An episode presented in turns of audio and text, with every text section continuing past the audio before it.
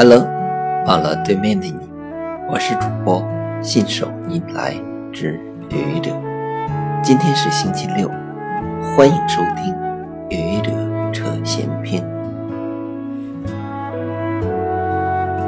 你怕死吗？在和平年代，在丰衣足食的今天，如果有人问你怕死吗这个问题，你一定会很搓火。这不是有病吗？好好的，怎么能问人家这种问题呢？其实，我们都知道，每个人都得死，死是每个人都不能回避的话题。一个人的最终归宿是注定的，人一定要走向死亡，不可逆转。我们。热爱生命，希望在一生中好好的创造美好，享受生活。希望我们能够健康长寿。在人类历史进入到现代社会以后，生产力飞速发展，仅仅一百多年的时间，人类享受到了过去做梦都想不到的生活。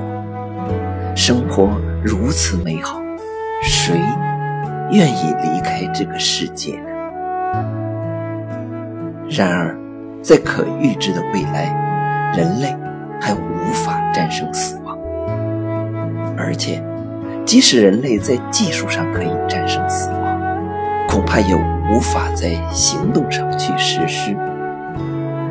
别说人人长生不老，每个人都活到一百岁。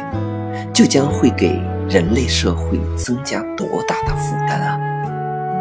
自然资源的枯竭是必然的，地球的资源恐怕也无力支撑人类无限延长的生命。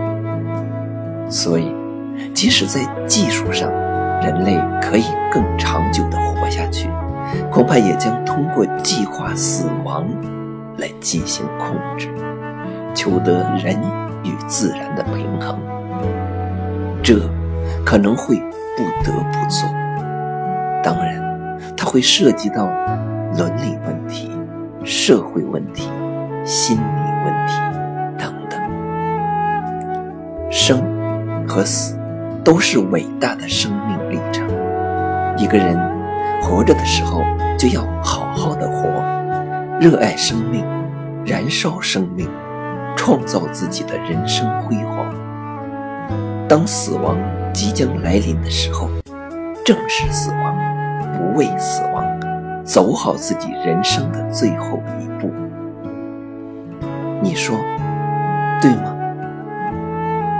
谢谢你的聆听，欢迎关注主播信手拈来之愚者，欢迎订阅我的专辑《Hello 每天》。